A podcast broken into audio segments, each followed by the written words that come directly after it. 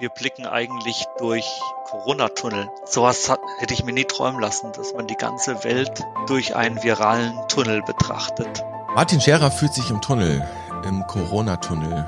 Ob dunkel oder nicht, das Blickfeld jedenfalls ist in so einem Tunnel eingeschränkt. So wirkt es im Moment jedenfalls. Gesellschaft und Politik drehen sich nur mehr um das neue Coronavirus. Doch ist das wirklich so?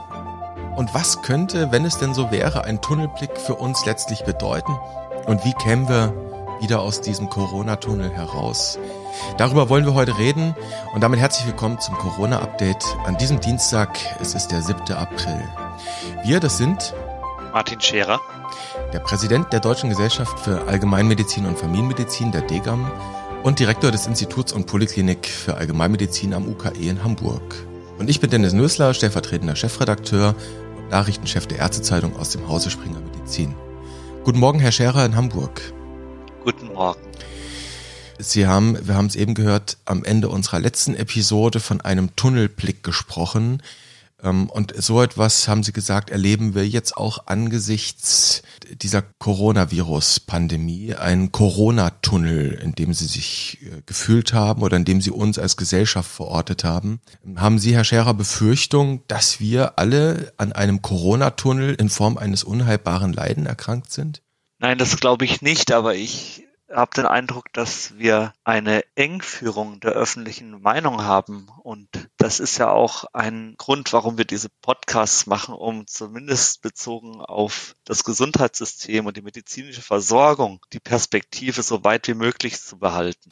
Also Engführung der öffentlichen Meinung bedeutet ganz speziell, dass wir im Moment über, über Viren reden, dass wir über Intensivbetten reden, dass wir über Krankenhauskapazitäten reden und über Epidemiologie. Aber dass ansonsten im öffentlichen Diskurs vieles hinuntergefallen ist. Das habe ich so richtig verstanden? Ja, so habe ich das gemeint. Der Corona-Tunnel, dieses Stichwort, das sie dieser heutigen Episode gegeben hat, das führt eben zu dieser gesellschaftspolitischen Gesichtsfeldeinschränkung. Ich will es mal so apostrophieren. Wir nehmen, das ist jetzt mal so eine Perspektive, die ich noch mit reinbringe, ohne Aufschrei im Moment tatsächlich auch massive Einschränkungen unserer Freiheiten hin, die wir zumindest in Deutschland seit Weimar eigentlich nicht mehr kennen. Von kennen kann bei uns gar keine Rede sein. In Österreich hat der Nationalratspräsident von einer politischen Öffentlichkeit unwidersprochen von einer Pflicht zu dieser neuen Ortungs-App fabuliert.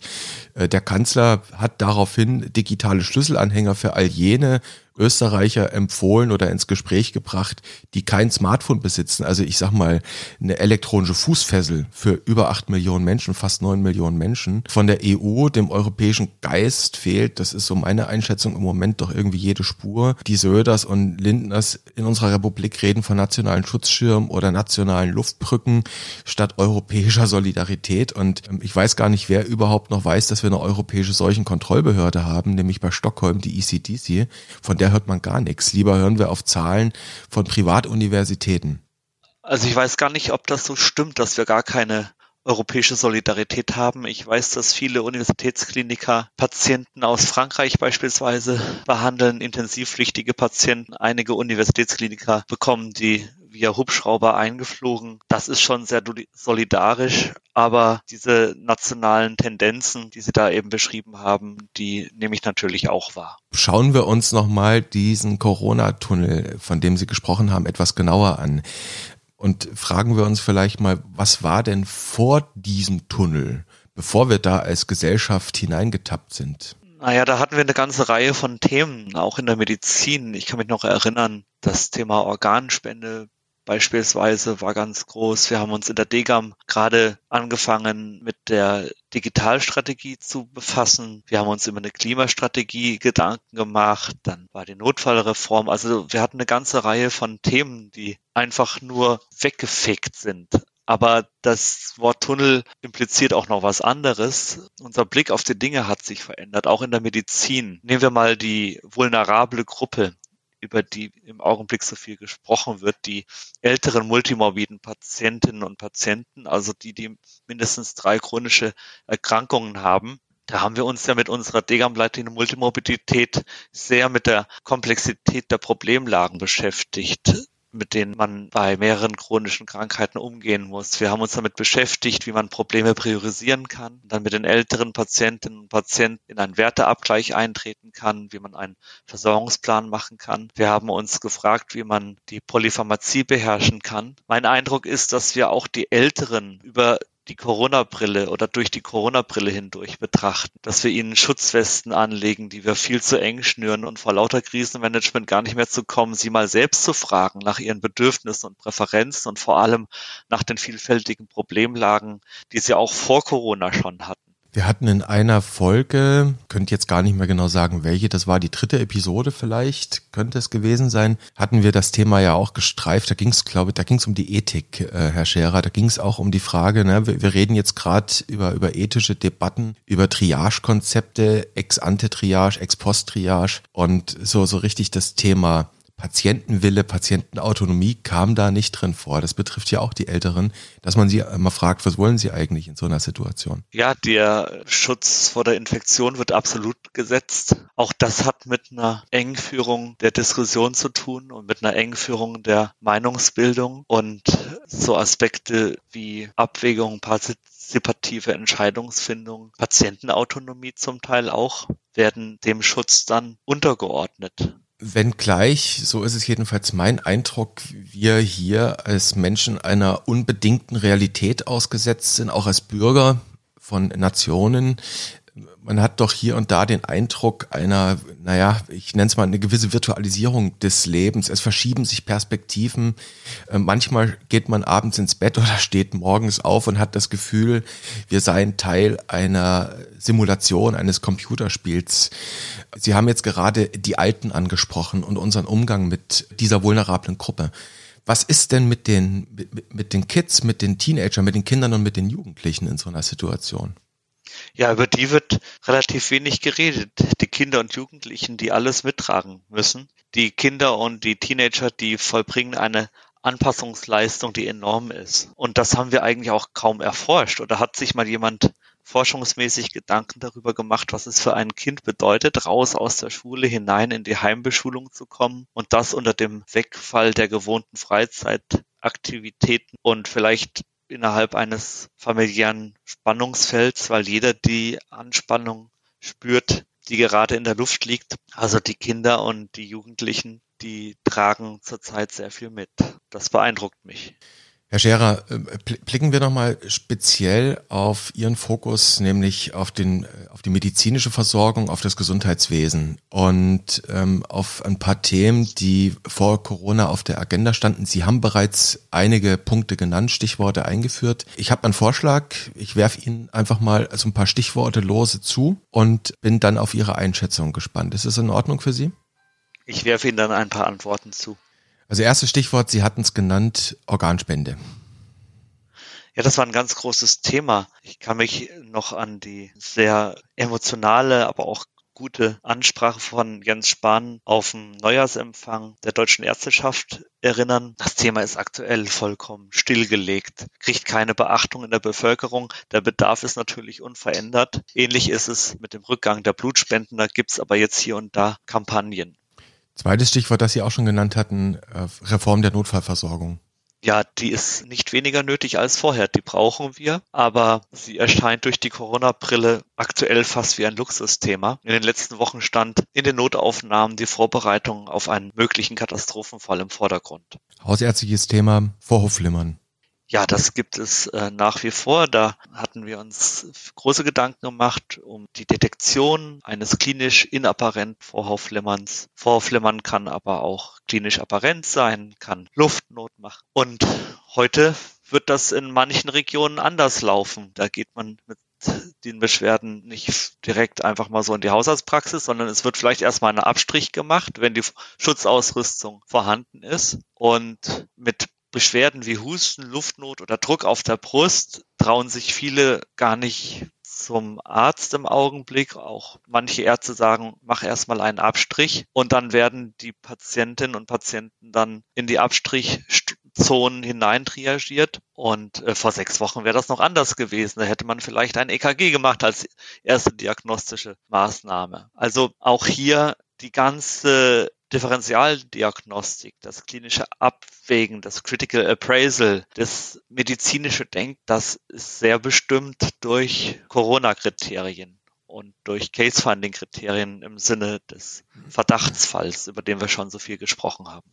Also auch das Erkennen abwendbar gefährlicher Verläufe hat sich mal sehr fokussiert oder priorisiert auf das Thema SARS-Coronavirus. Das meinen Sie sicherlich damit auch. Ganz genau. Und meine Sorge ist einfach, dass man dann auch an der Stelle irgendwann Denkfehler macht oder dass das System Fehler macht und dass dann einfach Dinge durch den Rost fallen, abwendbar gefährliche Verläufe auch übersehen werden. Nächstes Stichwort Wohnungslose beziehungsweise Obdachlose. Ja, das Thema ist leider ein Beispiel dafür, dass die Menschen, die auch sonst am Rand der Gesellschaft standen, noch mehr an den Rand rücken. Die Sozialarbeiter dürfen nicht kommen, Geldspender kommen kaum vorbei, Suppenküchen sind geschlossen. Das ist ein trauriges Thema.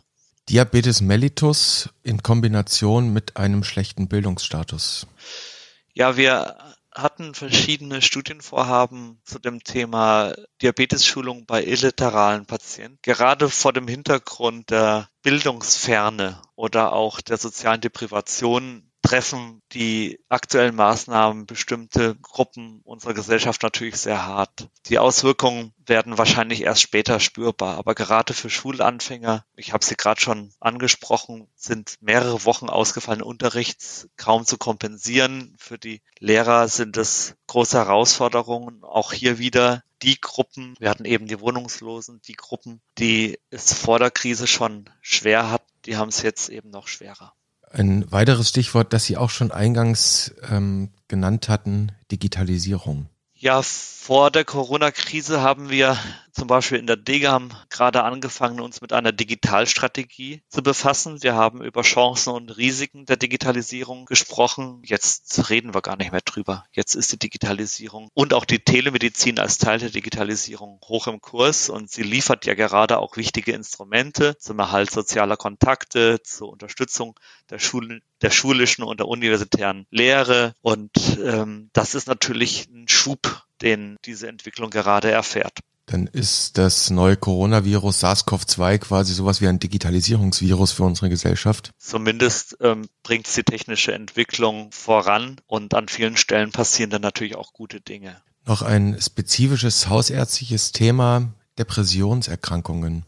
Ja, bei der Depression steht ja vor der medikamentösen Therapie erstmal auch die nicht medikamentöse Therapie im Sinne eines stufenartigen Therapiealgorithmuses. Und die meisten nicht medikamentösen Therapieansätze sind ja im Augenblick kaum möglich. Die sozialen Kontakte, die Unternehmung, Sport, Gruppentherapien, Ergo- oder Kunsttherapien, die entfallen zurzeit. Und äh, zum Schutz des Einzelnen fallen auch Psychotherapiesitzungen aus. Aber auch hier ist die Telepsychotherapie im Augenblick am Kommen, was eine gute Sache ist. Auch die Telepsychotherapie hat einen Riesenschub erfahren innerhalb von wenigen Wochen. Aber auch für Angstpatienten ist es natürlich eine sehr schwierige Zeit. Diese ubiquitäre Anspannung, die ist gerade für Angstpatienten schwer auszuhalten. Es gibt radikale Einschnitte bei etablierten und wichtigen Behandlungsbausteinen. Und ja, das ist ein, ein klassisches Tunnelproblem.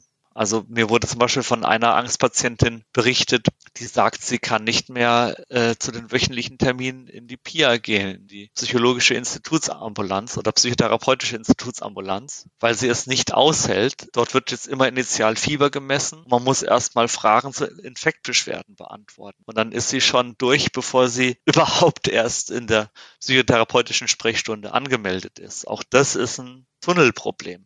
Und im schlimmsten Fall werden bei dieser beschriebenen Patientin Ängste auch noch geschürt. Selbstverständlich. Also man merkt es ja selbst, wenn man eigentlich keine Angst hat, wie diese, und wir hatten das Thema schon in einem unserer Podcasts, wie diese gesellschaftliche Angst, diese, diese ubiquitäre Angst, wie die ansteckend ist. Eine generalisierte Angst, die auf das Individuum dann übergreift. Auf der anderen Seite hatten Sie jetzt gerade mit, mit Blick auf die Depression tatsächlich auch etwas Positives genannt, ähm, so ähnlich wie bei der Digitalisierung vorhin, nämlich mit der Telefonsprechstunde, mit der telefonischen äh, Psychotherapie. Die ist ja, die war ja jahrelang nicht denkbar und jetzt hat quasi dann letzte Woche über Nacht die Selbstverwaltung das ähm, zur abrechnungsfähigen Leistung gemacht. Also Äh, auch das ist ja eigentlich eine epochale Änderung im guten Sinne vielleicht.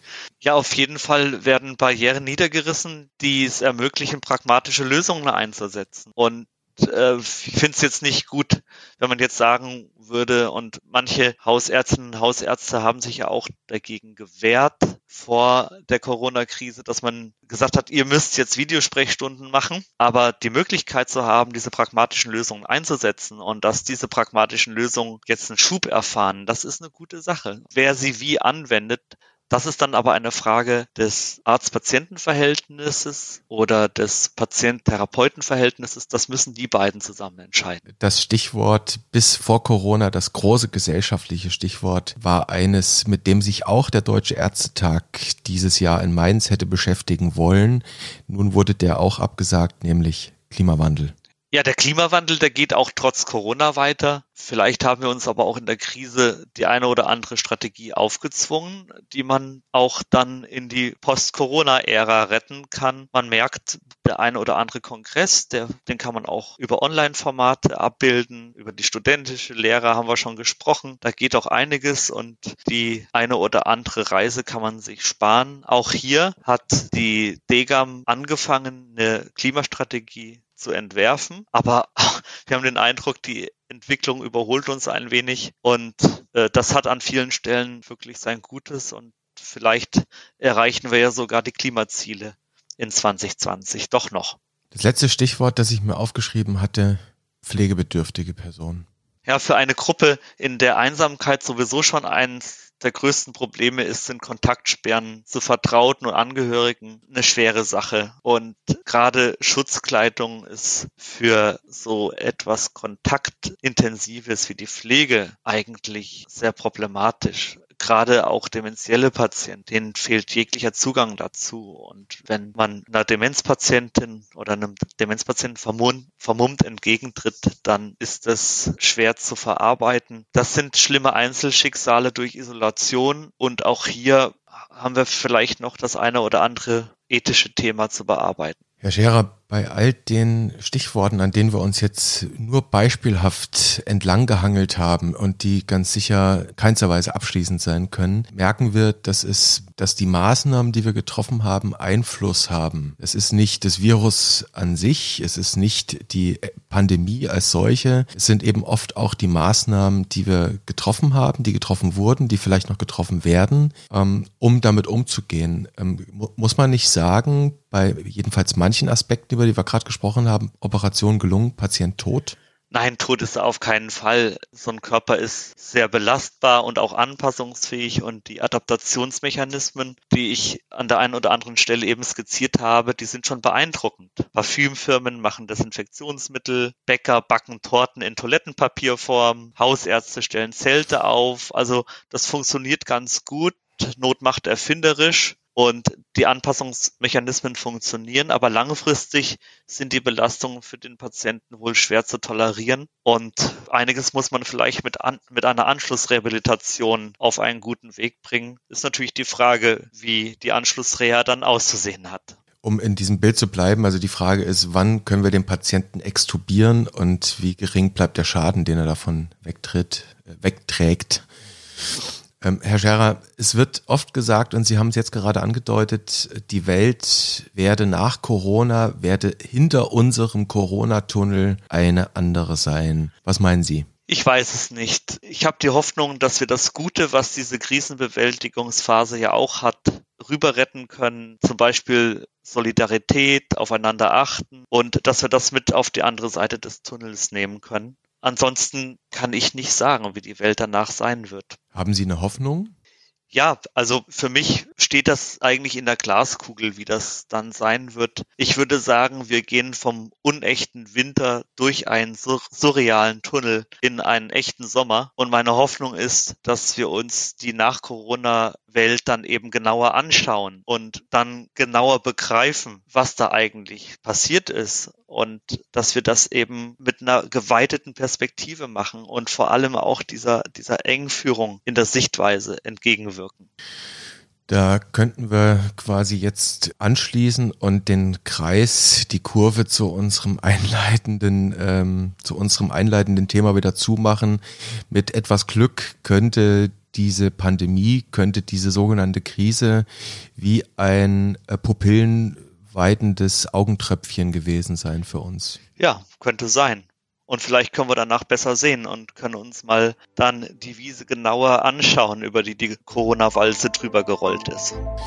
Herr Scherer, damit sind wir am Ende dieser wieder nicht ganz so kurz gewordenen Episode. Es war auch hinreichend umfassend. Es hätte wahrscheinlich noch sehr viel umfassender sein können, aber auch Ihre Zeit ist begrenzt. Ähm, deswegen meine übliche Frage an dieser Stelle. Wollen wir es mit einem Cliffhanger versuchen? Wir haben schon häufiger über Kollateralschäden gesprochen und wir müssen wahrscheinlich auch darüber sprechen, welche Kollateralschäden auf Patienten zukommen oder welche Patienten vielleicht schon nicht virologisch zu Schaden gekommen sind. Dann werden wir uns damit beschäftigen, Herr Scherer. Vielen Dank für das Gespräch heute. Wir hören uns wieder an gleicher Stelle, auf gleicher Welle. Ich wünsche Ihnen einen guten Dienstag und auf bald. Auf bald. Tschüss. Música